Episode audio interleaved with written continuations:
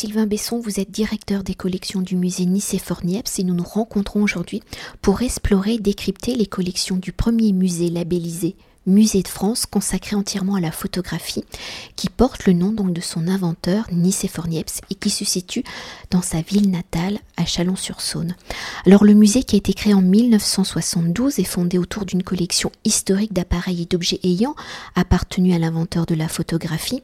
Aujourd'hui le musée c'est plus de 3 millions de photographies d'objets, une bibliothèque de plus de 20 000 ouvrages, une base de données de plus de 300 000 références, un conservatoire des techniques photographiques anciennes et un lieu de réflexion sur les nouvelles technologies de l'image. Mais peut-être avant d'entrer au cœur des collections, pouvez-vous nous refaire un historique sur l'invention de la photographie, donc en 1816 par Nicéphore Niepce, photographie qui sera proclamée officiellement créée plus de 20 ans plus tard, donc le 7 janvier 1839, qui est le jour de présentation par Arago à l'Académie des sciences avec l'invention de Daguerre, donc le daguerreotype. Ah oui, bonjour et bienvenue euh, dans cette jolie maison qu'est la maison de Niepce à Chalon-sur-Saône. Oui, effectivement, Niepce commence ses travaux sur la photographie en 1816 euh, avant, il avait travaillé à d'autres euh, d'autres procédés. Il invente un moteur explosion qui s'appelle le pyréolophore. Et quand son frère part euh, à Paris puis en Angleterre pour essayer de vendre les brevets liés à cette invention, Niepce commence à s'attaquer à la question de fixer des images, les images qui se forment dans une caméra obscura. Et donc à partir de 1816, euh, il, euh, il commence à des essais, obtenir quelques images, mais elles, ont deux défauts à son goût. Elles sont négatives, assez floues, pas très nettes, et puis elles s'effacent avec le temps. Donc de 1816 à 1827, Niepce va essayer d'améliorer ce procédé. Il va essayer de fixer les images, de les rendre plus nettes. Il va travailler sur l'optique, il va travailler sur la chimie. Il va avancer dans deux voies parallèles. La première, c'est euh, ce qu'il appelle lui des points de vue, c'est-à-dire ce que nous on appelle aujourd'hui une prise de vue, une photographie. Et il va travailler également sur la reproduction de gravures anciennes sans intervention de la main de l'homme, ce qu'il appelle euh, l'héliographie, l'héliogravure. Et il aboutit euh, à des résultats euh, plutôt concluants à partir des années 23-25. Et la seule image connue de Niepce, le seul point de vue connu de Niepce, euh, le point de vue du gras, donc qui est pris de la fenêtre de chez lui, euh, à Saint-Loup-de-Varennes, est une image qui date probablement de l'été 1827. Et pour évoquer ce laps de temps, de 1827 jusqu'à 1839, et là, on avance le nom de Daguerre. Niepce est un peu oublié.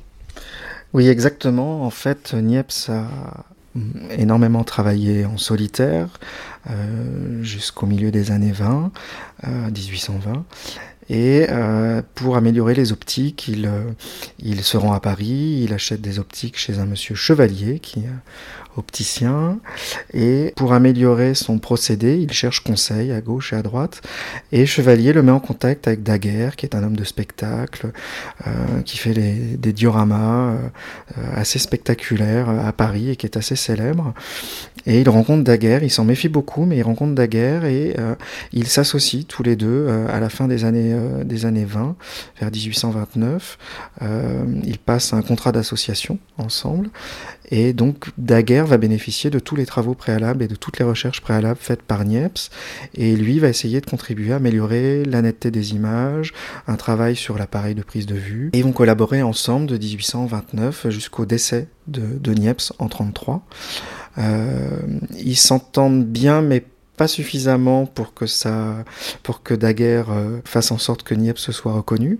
Ils sont pas d'accord sur le support à utiliser, c'est-à-dire que Niepce a très vite compris l'intérêt d'avoir un négatif qui sert de matrice pour faire des multiples, alors que Daguerre est plus proche de la peinture, de l'objet unique, de l'objet prestigieux, et tend vers des images compliquées à obtenir, euh, mais qui sont euh, uniques et qu'on peut juste exposer, mais on ne peut rien en faire d'autre que l'exposer.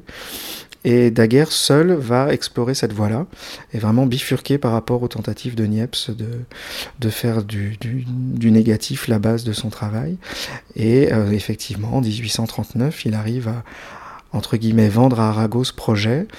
Arago offre au monde ce projet euh, lors de sa, conférence. Euh, c'est pas anodin non plus, hein, c'est euh, c'est aussi pour passer devant toutes les autres tentatives d'invention de la photographie qui ont cours en Europe. Et pouvoir attribuer à la France euh, l'invention. Euh, malgré tout, il n'est pas si oublié que ça en 39, à savoir que euh, le roi signe un, décret qui donne une rente à vie et à Daguerre et à l'enfant de Niepce, Isidore Niepce, qui se bat comme un beau diable pour faire reconnaître le nom de son père. Alors par contre, la rente à vie, elle est d'un rapport de 1 à 10 hein, entre Niepce et Daguerre. Daguerre tire vraiment la couverture à lui jusqu'au bout. Pour revenir au musée Nicéphore-Niepce, donc il est créé en 1972. Alors quelle est son origine et en 1972 quelles sont peut-être les réflexions et les prises de conscience autour de la photographie pour lui dédier un musée donc 133 ans après son invention officielle? Il y, a, énormément de choses qui président à l'invention de ce musée. La, première chose, c'est un travail exceptionnel qui a été fait au XIXe siècle par le fils de Niepce, Isidore Niepce, pour faire reconnaître les travaux de, de son père, qui a essayé de conserver un maximum d'objets liés à l'invention qui était en sa possession, essayer de retrouver tout ce qui avait été ventilé par Niepce et son frère pour faire connaître l'invention un peu partout en Europe.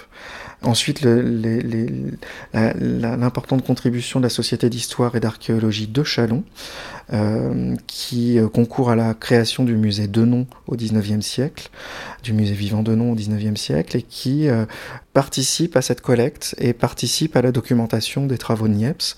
les Chalonnais ont toujours été très très fiers que Niepce soit né ici. Voilà, donc ça c'est vraiment le, le cœur de la collection, il débute à ce moment-là.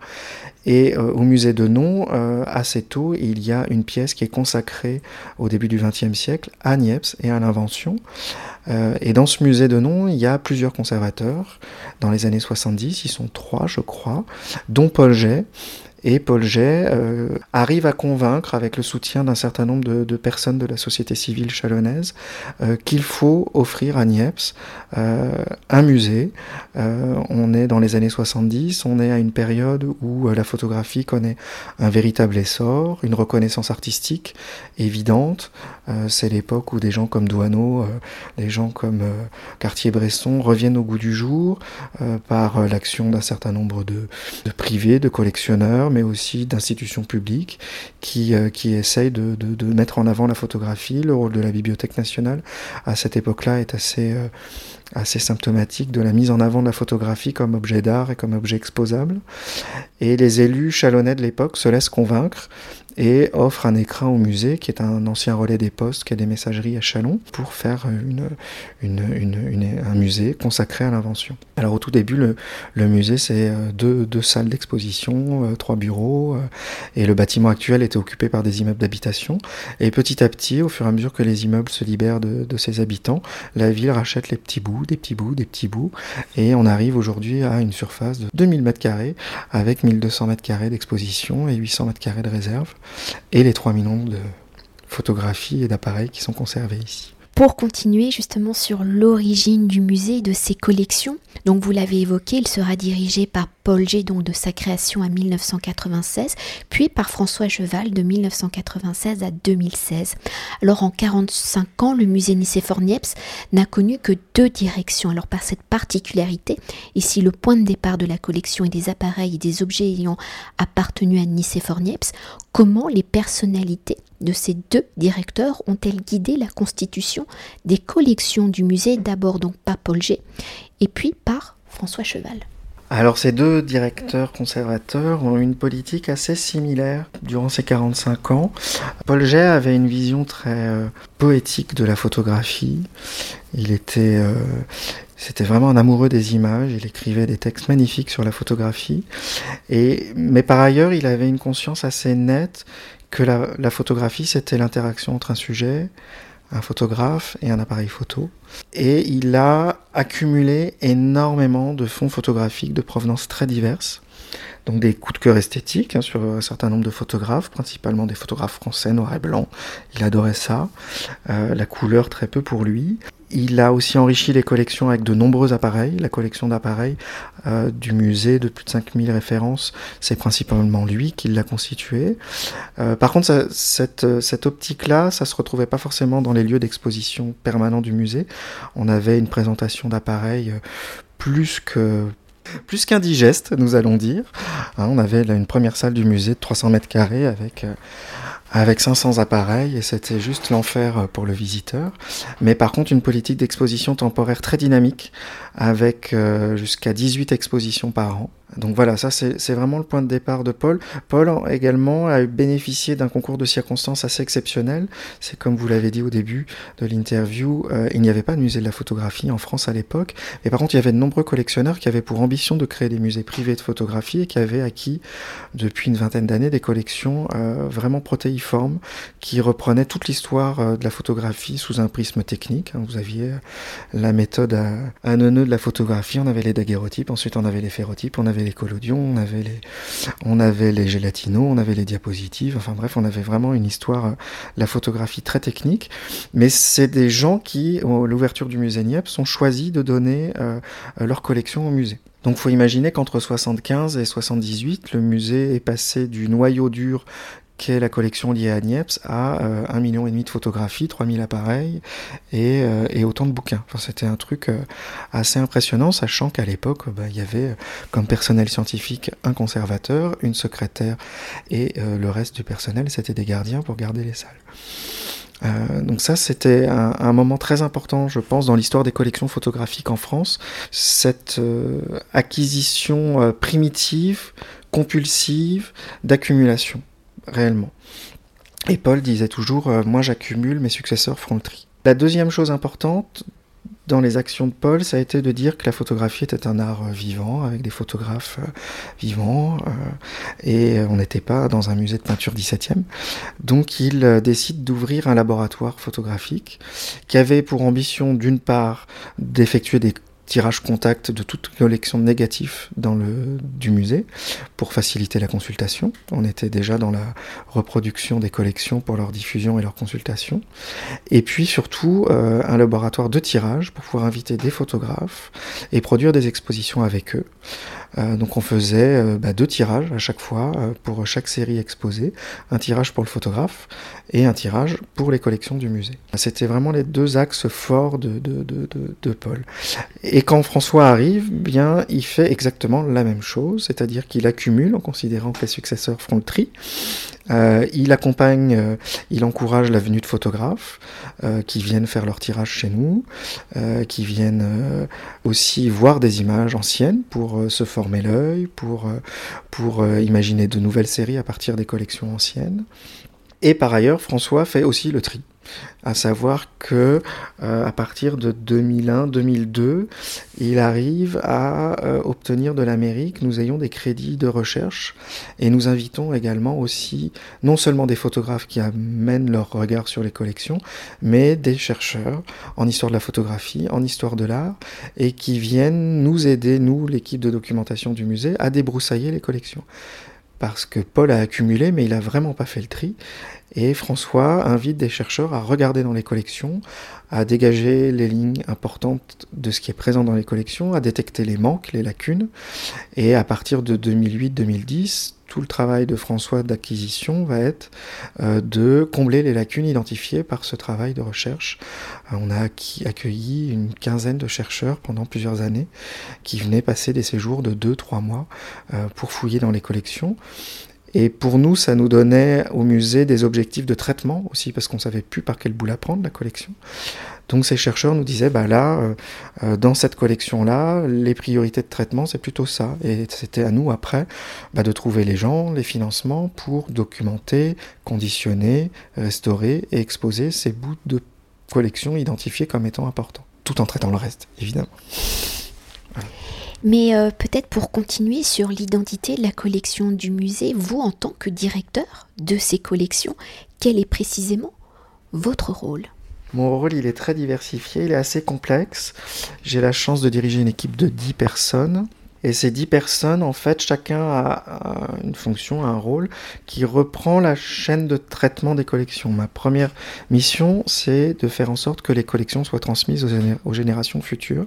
La deuxième mission, c'est d'organiser la documentation de ces collections pour qu'on puisse les retrouver et que quand on les expose, on dise pas n'importe quoi. Alors dans les faits, c'est organiser le travail de cette équipe pour que les collections non traitées ou qui viennent d'arriver euh, soient correctement nettoyées, euh, que leur numéro d'inventaire soit marqué, qu'elles soient correctement conditionnées. Ensuite, c'est dégager les priorités de numérisation pour que n'importe quelle personne du musée ou que des chercheurs extérieurs qui viennent voir des collections puissent au moins avoir un aperçu de, ce qu'on a dans le ventre. Et puis ensuite, c'est d'organiser le, travail des trois personnes qui doivent correctement cataloguer, documenter et voir aller plus loin que ça euh, pour préparer les expositions du musée. On a la chance d'avoir un fonds assez riche et la plupart des expositions que nous proposons sont faites avec nos seules collections. On n'a pas besoin d'emprunter. Par contre, nous prêtons beaucoup. Donc voilà, mon travail ici, c'est ça, et c'est euh, aussi d'identifier euh, ce qui nous manque dans les collections et de prospecter pour euh, trouver ailleurs les collections qui pourraient nous manquer et voir si elles sont disponibles pour être acquises ou pour être au moins prêtées. Pour enfin rentrer dans ces collections, donc j'évoquais précédemment qu'elles étaient donc constituées de plus de 3 millions de photographies d'objets donc qui couvrent l'origine de la photographie à nos jours et en et en explorant toutes les formes de photographie. Alors sans entrer dans les détails, nous le ferons plus tard, de quoi est constituée les collections entre images, négatifs, albums, etc. etc. Et pour comprendre peut-être son envergure, quel est l'objet peut-être le plus ancien et à l'opposé le plus récent? Bah, le plus ancien, j'en ai absolument aucune idée. Je dirais que ce sont euh, toutes les images que nous conservons autour de ce qu'on appelle euh, abusivement le pré-cinéma. Donc toutes les, toutes les bandes de zootropes, les, euh, les bandes de praxinoscope, toutes ces choses diverses et variées autour de l'image animée qui sont pas de la photographie pour le coup, mais qui nous permettent de comprendre d'où vient la photographie. Donc ça, c'est les choses les plus anciennes qui datent du début du XXe siècle. Et en y réfléchissant bien, je pense que nous nous avons plus ancien, avec un ouvrage dont j'ai perdu le nom, mais qui date du XVIe siècle, qui contient une des gravures que Niepce a extrait et utilisé pour reproduire, pour tester sa, méthode de reproduction de gravure. Donc on a un des ouvrages originaux euh, avec la planche encore présente, euh, utilisée par Niepce. Et le plus récent, eh bien, je dirais que le plus récent, ce sont des euh, images numériques anonymes récupérées dans des téléphones portables récemment. on a été contacté par une, une société qui vend des téléphones portables et qui nous a repris tous les devis non repris d'objets, d'appareils cassés.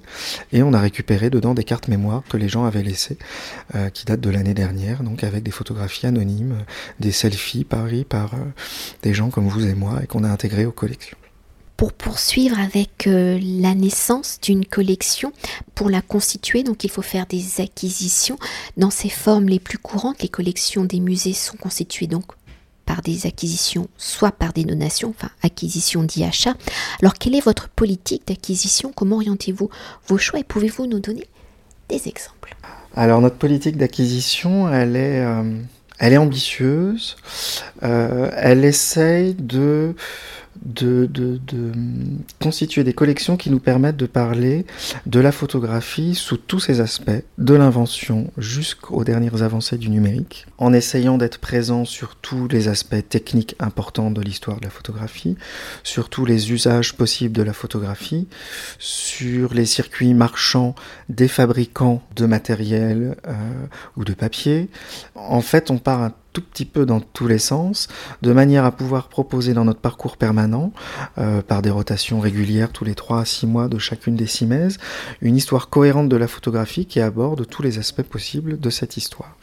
Donc c'est un petit peu ambitieux, c'est un petit peu difficile à défendre euh, quand on doit négocier des mètres carrés supplémentaires pour nos réserves, mais il est vrai que dès le début du musée, les deux conservateurs ont essayé d'imprimer cette marque-là au musée, c'est-à-dire qu'on est à un moment, on s'appelait, on s'appelait entre nous le musée Nini, c'est-à-dire on n'était ni un musée des techniques, ni un musée des usages, ni un musée du marketing, ni un musée euh, de l'esthétique, euh, ni un musée d'art contemporain. On était un petit peu tout ça à la fois. Pour donner un exemple pour les photographes contemporains euh, qu'on fait venir au musée, pour lesquels on acquiert des pièces, soit par don, soit par achat, ça sera toujours des photographes qui apportent une réflexion sur le médium. Euh, ça sera pas chez nous qu'on trouvera une exposition de photoreportage pur et dur telle que celle qu'on peut voir à Visa sur l'image. On va faire venir Patrick Tosani pour ses grandes têtes parce que c'est une réflexion sur le portrait. On va faire venir euh, euh, Jean-Christian Bourcard qui fait du photoreportage, certes, parce qu'il a travaillé pour Libé pendant une vingtaine d'années, mais qui maintenant fait de la photographie plasticienne avec les codes du photoreportage. Donc c'est une démarche qui intervient sur le médium, donc c'est des choses qui nous intéressent.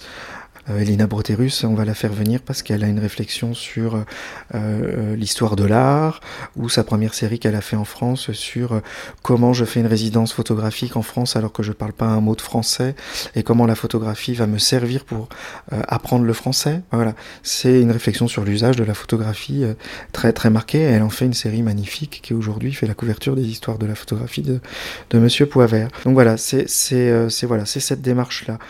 L'autre politique d'acquisition qu'on pourrait avoir aussi, c'est qu'on considère que Niepce, le musée Niepce, est un lieu refuge pour les photographes euh, et que certains photographes importants qui euh, ne savent plus quoi faire de leurs archives ou les ayants droit ne savent plus quoi faire de leurs archives, ce sont des gens qu'on va euh, inviter à, déposer ou à donner les archives, à nous de prendre en charge la gestion de cette collection en leur disant, bah voilà, nous ce qui nous intéresse, c'est euh, de conserver l'intégralité de tout ce que ce photographe a produit, du négatif à l'impression dans les magazines, en passant par les planches contact et les tirages, parce qu'on pense que pour comprendre l'œuvre d'un photographe, on ne peut la comprendre que si on a l'intégralité de tout ce qu'il a pu produire et de toutes les strates intermédiaires entre la séance de shoot et la publication et l'editing définitif. Et je reviens aux collections anciennes. Après, ça va être plus des petits coups par-ci par-là. Par exemple, euh, on avait un tout petit peu choqué euh, euh, avec cette acquisition, mais par exemple quand on retrouve chez un marchand des images, les images qui étaient éditées par le régime nazi, des portraits d'Hitler et de Göring, et que chaque petit Allemand était censé avoir dans sa chambre, elles ont toutes été détruites après la guerre. On a c'est des, des, impressions Helio. On a réussi à retrouver un jeu il est évident que ça a toute sa place ici euh, parce que euh, la propagande euh, photographique passait par l'obligation d'avoir le portrait du Führer chez soi. Et ces images ensuite, dès que le, régime a chuté, elles ont toutes été censurées. Donc c'est un moment important dans l'histoire de la photographie en termes de propagande et ensuite de rejet de cette propagande. Donc ça a toute sa place chez nous. Pour continuer sur la constitution des collections, nous évoquons précédemment donc les donations. Alors quels sont les outils justement de valorisation que le musée Nicéphore Niepce propose pour que les auteurs, les photographes, leurs héritiers ou les ayants droit vous contactent pour que leurs fonds donc rentrent dans vos collections? Et peut-on également parler du dépôt? Est-ce peut-être la première étape avant la donation? C'est souvent ça, effectivement. Les, photographes, c'est pas toujours des gens très organisés. Et quand ils sont à la retraite, ou qu'ils sont encore actifs, mais qu'ils aimeraient valoriser euh, une partie de leur activité qui a plus de 20 ans et qu'ils ont mal géré, ou qu'ils n'ont pas le courage de s'y replonger, effectivement, ils ont besoin d'aide. Et aujourd'hui, les galeries et les agences ne les aident pas à faire ce travail.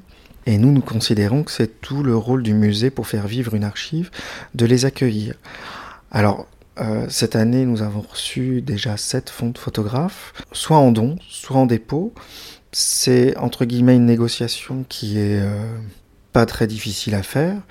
Euh, la distinction entre dépôt et donation, c'est qu'il y en a qui sont plus, qui ont plus de mal à se séparer de leur archive, c'est bien normal. Donc de se savoir encore propriétaire, ça les rassure et ça les rassure non seulement pour eux, mais pour leurs ayants droit aussi, hein, parce que dans les dépôts, parfois il y a des tirages qui ont une certaine valeur et ils aimeraient bien que leurs petits enfants puissent en, profiter en les vendant. Donc ça les rassure que ça reste en dépôt. Par contre, nous la, la, négociation se fait plutôt en termes de si c'est un dépôt, on peut moins bien s'en occuper en termes de conditionnement, parce que ça reste un investissement d'une collectivité territoriale et d'argent public, donc c'est difficile de faire un cadeau au privé, mais par contre la valorisation du fonds se fait, c'est-à-dire qu'on numérise, on documente, on indexe, on catalogue, et puis on montre surtout. Et on a la chance à Niepce, vu la richesse des collections, d'être fortement sollicité pour des expositions ailleurs qu'au musée, ce qui fait qu'un photographe qui nous dépose son archive sait très bien qu'à un moment ou à un autre, on va l'exposer soit au musée, soit ailleurs. J'ai l'exemple récent euh, du fonds Jean Moral, on a réussi à, qui est en dépôt au musée depuis 2014. On en est à la quatrième exposition collective des travaux de Jean Moral depuis que le fonds est là. Euh, ça faisait dix ans que sa fille s'occupait du fonds, toute seule, courageuse, à 70 ans. Et au bout de dix ans, elle nous a dit, mais en fait, euh, les gars, j'y arrive pas et j'ai besoin de votre aide.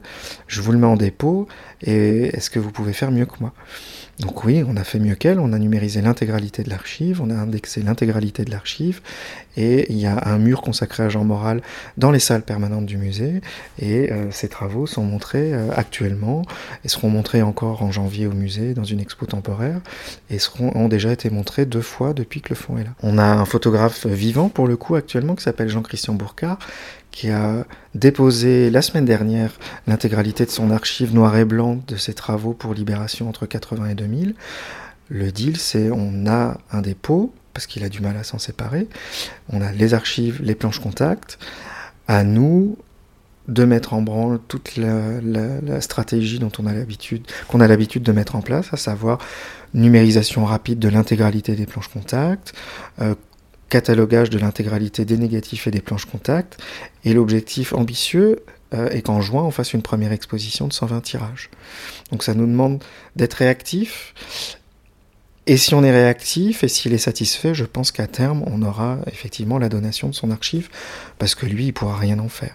Après, on a des, donations et c'est plutôt dans le cadre euh, d'ayants droit qui, eux, n'ont pas euh, envie de supporter la charge de l'entretien du fonds et qui, de toute manière, savent très bien que les négatifs et les planches contact n'ont aucune valeur marchande et qui préfèrent plutôt que ça aille à la poubelle, nous les donner. On passe quand même une convention avec eux, c'est-à-dire qu'on s'engage euh, à faire une exposition rapidement autour du travail du photographe.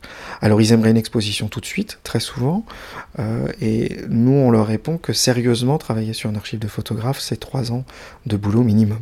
Donc, on signe une convention et au bout de trois ans, il faut qu'on ait fait une exposition, soit chez nous, soit ailleurs, mais en tout cas que le travail soit montré. Alors pour poursuivre avec les donations et les dépôts, nous avons évoqué les aspects peut-être plus historiques de la création photographique, mais les collections du musée Nicéphore Niepce, c'est aussi le reflet de la création d'aujourd'hui. Alors dans sa politique, le musée accompagne, vous l'avez évoqué précédemment, les artistes photographes dans leur démarche de développement de leur écriture plastique. Alors est-ce que vous pouvez parler de cet aspect de cette collection et peut-être faire un pont avec aussi cette forme de résidence que vous offrez? Depuis que François est là, et déjà un petit peu sous Paul on accueillait tous les ans euh, une résidence photographique qui était euh, financée en partie par euh, la collectivité territoriale dont nous dépendons, la ville de Chalon, et par le ministère de la Culture. Donc effectivement, soit on, accueillait ces gens pendant trois mois d'affilée, ils vivaient à Chalon, on les hébergeait, et François, en tout cas, pour ce que j'en ai vécu, parce que moi j'ai pas connu l'époque de Paul G, leur donnait aucun objectif. Et il faisait ce qu'il voulait, entre guillemets, à savoir, il pouvait très bien avoir envie de se balader dans Chalon, de faire des photos, il pouvait sortir de Chalon, on mettait à disposition quelqu'un du musée qui les accompagnait dans leur pérégrination, euh, ou alors il décidait de se plonger dans les collections. Et euh, ils ouvraient les boîtes et ils regardaient. Alors on les guidait parce qu'ils avaient des thématiques particulières et on les guidait. Pour ces résidences, ils n'avaient absolument aucun objectif. Donc il est arrivé parfois que des photographes trouvent absolument aucune inspiration, c'est arrivé, euh, ou alors que l'inspiration vienne plus tard.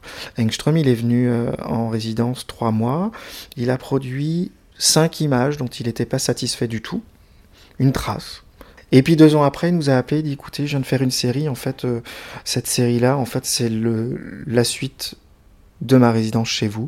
Ça n'a pas été fait à Chalon, mais je l'aurais pas fait si j'étais pas allé à Chalon. Voilà, c'est parfois euh, après coup. Et puis ensuite, pendant 4 ou 5 ans, euh, le musée a bénéficié du soutien de BMW pour une résidence photographique. Donc là, c'était plus confortable parce que c'était BMW qui payait l'intégralité de la résidence.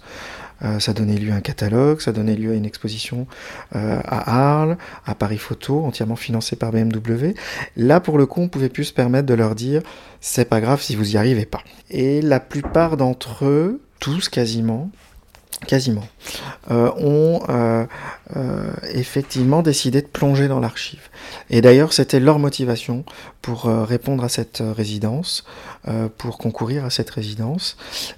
Quatre, les trois derniers lauréats ont utilisé des images du musée carrément. Ils n'ont pas fait seulement s'en inspirer, mais ils ont utilisé les fichiers, ils ont, ils ont fait des images composites à partir des images qui sont dans les collections. Et, euh, réellement, les collections historiques du musée et la matière première que représentent ces images ont été pour eux un matériau brut qu'ils ont exploité de fond en comble au maximum de ce qu'ils pouvaient faire. Et ce qui est très drôle du coup maintenant, c'est que ces images produites dans le cadre de ces résidences rentrent dans les collections du musée à nouveau et c'est une sorte de boucle qui se boucle à chaque fois. Voilà, c'est le, le, côté amusant de notre métier.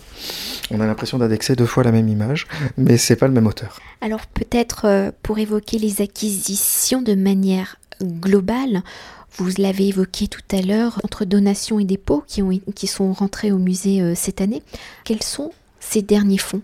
Alors ils sont divers et variés. Euh, le plus important, parce qu'il marque une époque, euh, c'est celui de Jean-François Borret. Jean-François Borret, c'est un personnage euh, qui est assez connu dans le monde de la photographie. Tous les amis du musée sont ravis que ce monsieur rentre dans les collections.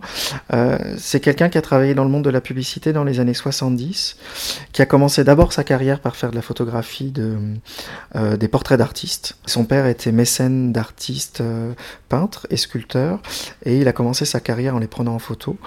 Ensuite, il est rentré dans le monde de la publicité, il a été le photographe officiel d'Air France pendant plus de 20 ans. Il a eu un moment de gloire qui a créé la polémique à l'époque. C'est le premier à avoir euh, fait de la photographie publicitaire en présentant des hommes nus. Euh, pour vendre des caleçons.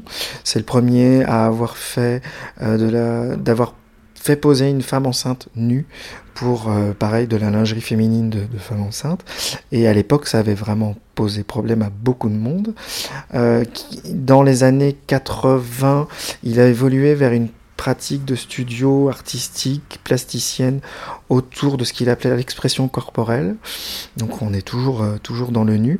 Et donc il a mené cette voie euh, parallèle entre photographie alimentaire, publicitaire, et cette exploration artistique du corps, euh, du corps masculin, féminin, nu pour le coup. Donc ça, ça représente un énorme fond, hein. c'est 2 à 300 000 phototypes. Euh, minimum estimé qui est arrivé en début d'année. Donc on a l'intégralité de son archive. On a près de 100 mètres linéaires euh, d'archives, donc on a commencé à travailler. Euh, on a déjà numérisé l'intégralité des planches contact et c'est vraiment un travail au long cours avec un espoir d'exposer son travail d'ici trois ans. et pour nous, c'était vraiment important de faire entrer ce fond parce que c'est quelqu'un qui a marqué son époque dans la photo publicitaire et son travail de studio plutôt personnel a donné lieu à un certain nombre de workshops pendant une vingtaine d'années, trentaine d'années. Il a formé beaucoup de photographes et beaucoup de photographes aujourd'hui soit se répondent de lui, soit connaissent son travail et, savent que dans ce domaine-là, c'est quelqu'un qui a, marqué son époque. Euh, ensuite, deux autres fonds assez similaires. Euh, donc Jacques Dubois, qui est proche du courant humaniste, euh, qui, qui a commencé à qui est d'abord graphiste, d'abord et avant tout graphiste, et qui a eu en parallèle un travail de photographe euh, euh, dans les années 30, 40, en Tunisie principalement, et puis qui après la guerre a fait des travaux euh, de, photographie industrielle et des photos proches de ce que pouvait faire Douaneau. D'ailleurs, Douaneau était un ami très très proche de, de, de Jacques Dubois. Ils ont fait des livres ensemble, ils ont fait des maquettes de livres ensemble. Euh, Douaneau a photographié le, mariage des enfants de, Jacques Dubois. Et donc, quand, euh, quand il s'est quand il s'est agi de vider l'appartement des, Dubois, euh, euh, parce que la, veuve de Jacques Dubois devait quitter cet appartement, ils nous ont appelés et ils, nous ont, ils nous ont demandé si ça nous intéressait. Et effectivement, on n'avait pas dans les collections d'archives de photographes de cette époque-là. Paul G avait beaucoup défendu ces photographes, mais ça se traduisait dans les collections par une vingtaine de tirages par-ci, une vingtaine de tirages par-là. Et là, ça nous intéressait d'avoir l'archive d'un photographe proche de ce courant-là. Euh, l'autre fond un peu similaire, c'est celui d'André Papillon. Alors André Papillon, il est de la famille de François Collard, qui est célèbre pour la France Travail dans les années 30 et qui va travailler pour euh, le magazine Vue et le magazine Regard avant-guerre, qui va couvrir euh, les mouvements sociaux des années 30, et qui, après la guerre, va monter un studio et va s'orienter vers la photographie publicitaire. C'est au moment où d'autres photographes pour la photographie d'actualité ont pris la place de tous ceux qui étaient euh, là avant la guerre, et les photographes d'avant-guerre des années 30 se convertissent dans d'autres activités, et ça nous intéressait d'avoir un fond d'un photographe qui vit cette bascule en plein, et qui passe de la photographie de reportage à la photographie de studio publicitaire. Donc ça, euh, c'est un fond intéressant pour ce point de vue-là. En dépôt, nous avons reçu une large partie du fonds de Jean-Pierre Sudre, particulièrement connu pour ses photographies artistiques avec des méthodes de tirage très compliquées, avec des virages, euh, des, une chimie très particulière, mais qui, en fait, pour pouvoir avoir cette activité euh, euh, plasticienne et artistique, en fait, bah, fallait bien manger. Et il a travaillé pour l'industrie et fait de la photographie publicitaire, pour Saclay notamment, et pour la mode un peu aussi, dans les années 60 et 70. Et on a récupéré, donc, comme ça, en dépôt, toutes les plaques de verre négatives de cette activité-là. On a une vaste euh, plaisanterie. On a un monsieur, j'en suis désolé, hein, qui est photographe néerlandais qui s'appelle Dick Koch et qui justement fait de la photographie érotique et qui fait aussi euh, euh, de la photographie des, des cabarets et des clubs de jazz d'Amsterdam dans les années 70 et 80. Alors là, c'est un concours de circonstances improbables. Une partie de sa famille vit près de Chalon-sur-Saône. C'est ce que nous faisons avec les les, archives des photographes, la manière dont nous les traitons et nous les valorisons, et qui euh, ont euh, aux enfants de Dick Cock de venir vers nous pour voir si ça nous intéressait. Et bah, pour le coup, on n'avait pas de photographe néerlandais. Et comme ce monsieur est à mi-chemin entre la pratique amateur et la pratique professionnelle, fait des photographies plutôt amusantes qui complétaient bien nos collections, on a choisi d'accueillir euh, d'accueillir ce fonds.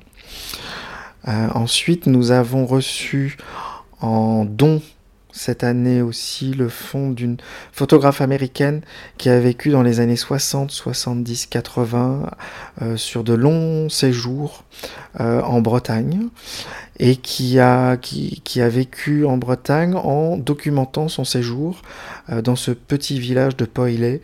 Elle a documenté ça avec des reportages en noir et blanc, couleur, mais vraiment le quotidien de la vie des paysans en France, en Bretagne dans ces années-là. Et là, on est euh, sur un ordre d'idée de 100 000 diapositives et 100 000, 100 000 négatifs et planche contact. Alors ce qui était intéressant dans sa démarche, c'est qu'en fait, elle a constitué des carnets euh, au quotidien, elle racontait tout ce qu'elle faisait, toute la vie de ce petit village de, de, de 200 personnes. Et puis tous les week-ends, les veillées d'hiver, en fait, elle faisait des projections des diapositives pour dire, bah les gars, cette semaine, il s'est passé ça, euh, vivons-le ensemble collectivement à travers cette projection de diapositives. Donc là, il y a un projet, on a un projet d'exposition assez euh, avancé avec, euh, avec ce fonds. C'est le fils de, Madeleine de Cinetti qui nous a, qui nous a contacté.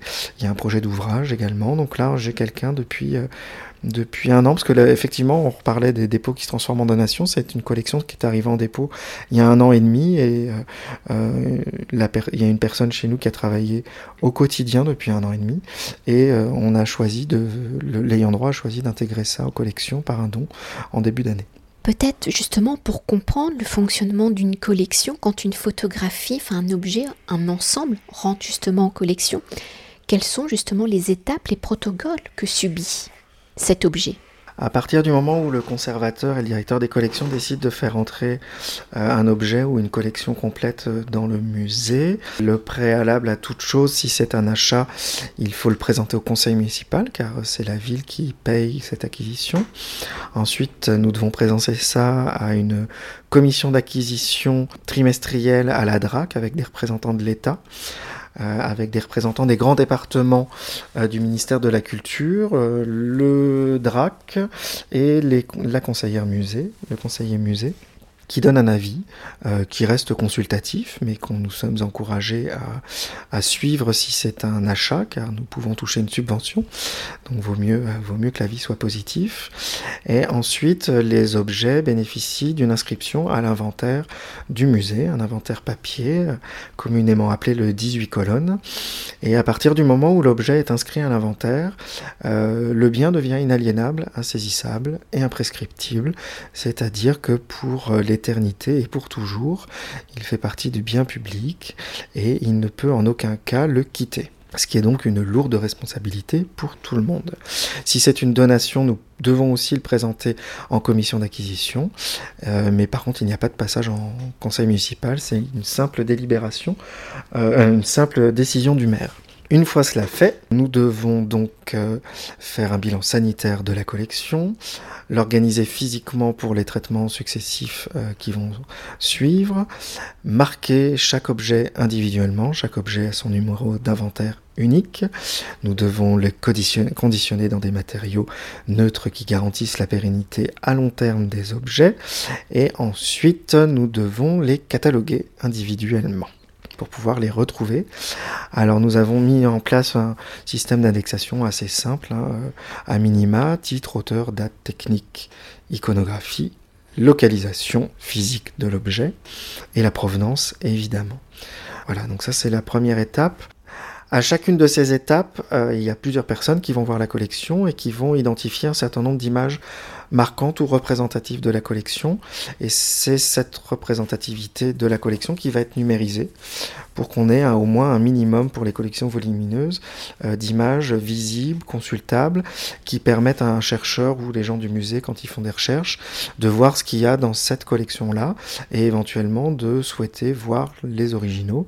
Et c'est ainsi que petit à petit, en fonction des regards successifs, on fait numériser les sélections successives pour euh, numériser l'intégralité de la collection au fil du temps. Et le dernier euh, euh, événement qui se produit pour une collection, évidemment, c'est d'être exposé. Soit dans le parcours permanent, mais de manière pas permanente de fait, vu que l'objet est fragile, ou dans les expositions temporaires, dans le cadre d'une thématique ou d'une monographie particulière.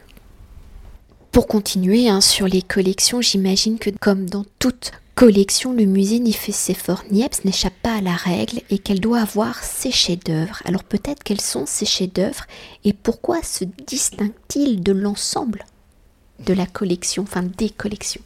Alors je dirais pas que nous avons des chefs-d'œuvre, euh, nous avons quelques pièces marquantes. Effectivement, de là à parler de chef-d'œuvre, euh, j'irai pas jusque là, mais en tout cas, il y a quelques pièces euh, significatives, remarquables, qui sont plutôt historiques par ailleurs, car nous avons la chance dans les collections, on le disait au début, d'avoir les premiers artefacts de Niepce, et notamment dans la méthode qu'il met en place pour reproduire des gravures, nous sommes les seuls au monde à avoir le triptyque complet, à savoir la gravure rendue translucide par Niepce pour que la lumière puisse passer au travers, la plaque de métal photosensible faite à partir de cette gravure vernie et un tirage fait par Niepce à partir de la, de la gravure originale sur métal.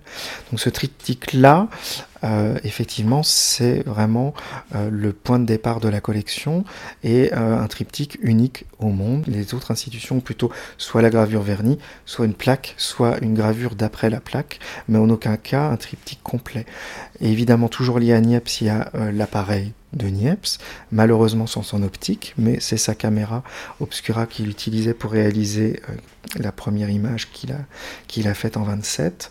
Donc ça c'est vraiment, euh, euh, c'est pas le chef-d'œuvre, mais c'est la pièce marquante et historique du musée et fondatrice du musée. Ensuite on peut parler des images de Ducos du Huron, le monsieur qui invente la photographie en couleur.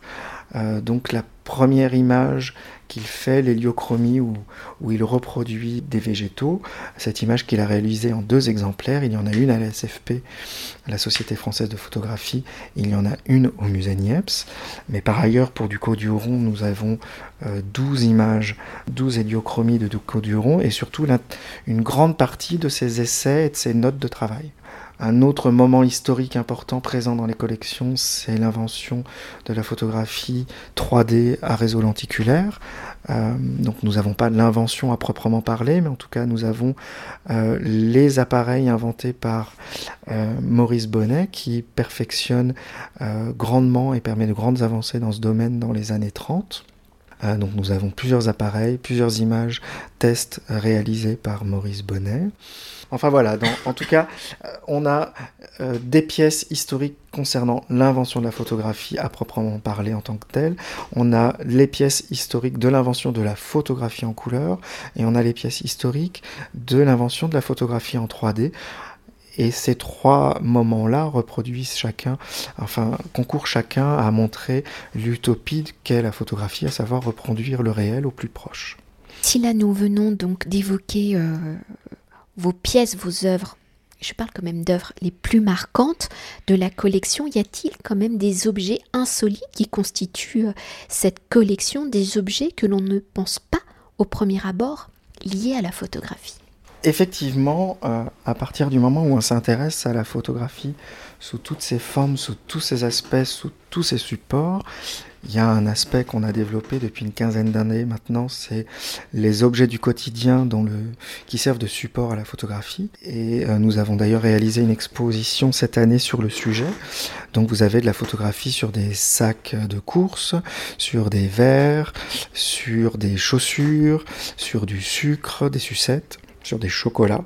Il nous est arrivé euh, euh, lors de cette exposition une anecdote euh, assez intéressante. On avait la commissaire de l'exposition avait installé toute une reproduction d'un intérieur contemporain avec une table où il y avait une nappe photographique, un sol avec un tapis photographique, un papier peint photographique, un verre avec une reproduction de photographie dessus, une bouteille avec une étiquette photographique, etc., etc.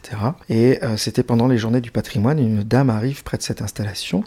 Il y avait même des chaussons, Et euh, une dame arrive devant ça et dit mais qu'est-ce que c'est que ça? Je suis venu voir une exposition de photographie et on me présente une table, des bouteilles, un fauteuil, mais qu'est-ce que c'est que ça? Mais je me sens floué. Et donc j'étais dans la salle à ce moment-là, je dis mais madame, vous êtes en train de regarder une exposition de photographie. Elle me regarde avec un air plutôt agressif en m'expliquant mais monsieur ne vous foutez pas de moi de ma tête.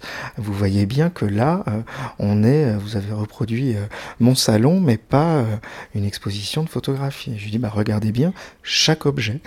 Et là tout d'un coup une étincelle une lueur dans le regard, la première depuis dix minutes, et elle, réalise tout d'un coup qu'en fait, chaque objet avait des photographies. C'était, c'était assez amusant de voir ça, et effectivement, toute la journée, ces journées-là du patrimoine, euh, cette scène s'est reproduite plusieurs fois. Mais effectivement, la photographie est partout, et nous nous évertuons à collecter, mais c'est sans fin. Alors, on essaye maintenant de limiter, mais il y a une, période d'acquisition primitive pendant 10-12 ans.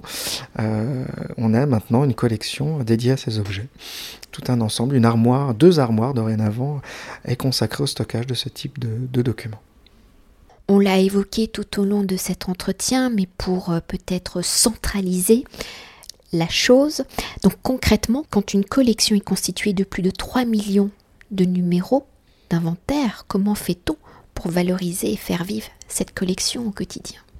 Alors au quotidien, euh, c'est pas si difficile que ça. À partir du moment où on a une base de données correctement prévue, organisée, que les documentalistes qui réalisent le catalogage ont un état d'esprit, des schémas d'indexation qui sont cohérents et bien définis au départ, on arrive à peu près à savoir ce qu'on a et où c'est.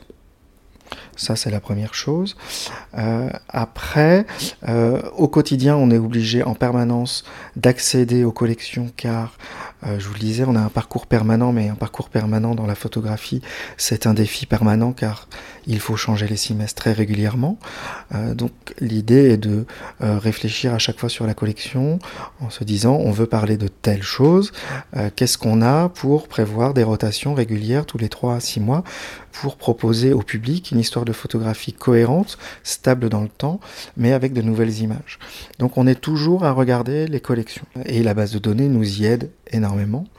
Euh, ensuite, c'est inventer des nouveaux dispositifs de diffusion des images, à savoir la numérisation et le catalogage, c'est pas seulement un outil en interne pour trouver des choses à exposer, c'est aussi euh, une matière première pour proposer des dispositifs où le visiteur n'est plus devant une simèse avec quatre photographies sur accrochées avec des vis, mais tout d'un coup un écran, une trackball et on se balade dans 30 000 images. Et là, le visiteur sort euh, riche euh, d'un visionnage intempestif et frénétique d'une collection complète. Euh, on a fait ça sur nos vues stéréoscopiques, on en a 60 000. Euh, sur verre, actuellement, les visiteurs peuvent en voir entre 300 et 600. Euh, et on bascule et ils en voient 300 à 600 sur un autre thème. on avait à un moment en dépôt la collection de la Marge Vadel, 1500 entrées. on avait en permanence dans le parcours du musée une projection interactive où les gens pouvaient naviguer à leur gré dans ces 1500 images. L'année dernière, dans le cadre d'un projet de l'Agence nationale pour la recherche, nous avons inventé un dispositif avec l'IGN, avec le CNAM, avec nos partenaires d'Institut, euh, une installation euh, avec une immersion à 360 degrés dans les 300 000 photographies numérisées du musée. Et je peux faire une parenthèse parce que cette installation avait été présentée l'année dernière, donc en 2016, à Paris Photo. Exactement. C'était euh, une remarquable opportunité que nous avait offert Paris Photo. Euh, nous bénéficions d'une des rotondes de, de, Paris Photo pour présenter cette, euh, cette lourde installation avec une table tactile d'un mètre vingt de, long où le visiteur, le spectateur pouvait construire une recherche dans les collections en combinant mots-clés, algorithmes de reconnaissance automatique euh, au sein des collections du musée. Et puis ça passe aussi par Internet. Actuellement, nous avons quatre sites internet différents. Nous avons le site du musée avec toutes les informations pratiques pour se rendre au musée, savoir ce qu'on présente en ce moment. Un autre site qui est entièrement consacré à l'invention, à Nicéphore, euh, avec euh, euh, la transcription de l'intégralité de ces correspondances, avec des notices descriptives très poussées qui ont, mis deux ans à être rédigées pour chacun des artefacts connus de Niepce, avec la publication de toutes les analyses scientifiques qui ont pu être faites de, des échantillons de prélèvement des plaques, etc. Un autre site qui présente nos collections liées à la guerre de 14-18, avec l'intégralité du miroir du magazine Le Miroir de 14 à 19, téléchargeable, consultable, euh, documenté, et l'intégralité de nos vues stéréoscopiques liées à la guerre de 14. Et un dernier site enfin qui s'appelle Open Musée qui présente 30 euh, 000 euh, images libres de droit du musée que les gens peuvent utiliser à leur convenance. C'est-à-dire qu'ils naviguent dans la collection et ils peuvent télécharger les images, faire un diaporama, présenter euh, ces images lors d'un cours pour les enseignants ou un chercheur lors d'une conférence. C'est des images en basse définition qu'ils peuvent utiliser à leur convenance. Alors, euh, donc après avoir exploré et décrypté euh, les collections donc du musée Nicéphore Niepce, est-ce qu'on peut quand même s'attarder sur la situation particulière du musée aujourd'hui, au 22 novembre 2017, donc date de cet entretien, c'est-à-dire presque un an après le départ de François Cheval, donc le dernier directeur en poste, aujourd'hui ce poste de direction est toujours vacant. Alors concrètement, comment fonctionne le musée sans direction et qu'en est-il de la nomination de cette nouvelle direction. Et peut-être, ça c'est ma vision personnelle, hein, par ce positionnement de flottement de la municipalité de Chalon-sur-Saône et de son maire, y a-t-il donc mise en danger du musée et donc d'une des plus importantes collections dédiées à l'histoire de la photographie? Alors effectivement, depuis un an, nous avons euh, une vacance de poste pour la direction du musée la collectivité a pour projet euh, ambitieux de créer un nouveau musée de la photographie à l'horizon de la fin du mandat du, maire actuel. Le recrutement est donc en cours euh, clairement, euh, il est délicat de choisir un nouveau directeur quand on a cette ambition-là. Euh, donc effectivement, ils prennent leur temps, ce qu'on peut comprendre. la direction du musée aujourd'hui est assurée par quatre personnes de manière collégiale. La direction des deux musées d'ailleurs est assurée par quatre personnes du musée Niepce de manière collégiale. Des gens qui sont là au musée depuis longtemps, qui connaissent parfaitement l'institution, qui connaissent les grandes orientations de cette institution depuis qu'elle existe.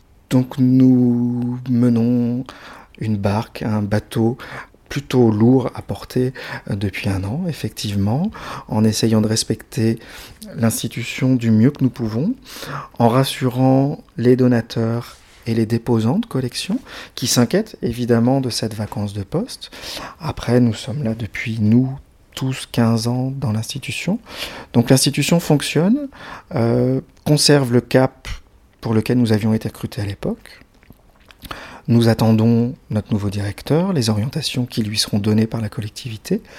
Euh, François Cheval et Paul Jay suivaient les orientations données par la collectivité. Donc le successeur devra faire de même. Et nous, actuellement, sans contre-ordre, nous poursuivons la direction qu'on nous a donnée, euh, qui était celle que nous avions précédemment. Et puis l'avenir nous dira euh, quels seront les aboutissements des, des projets autour de ce musée et du musée de nous. Merci beaucoup. Merci à vous.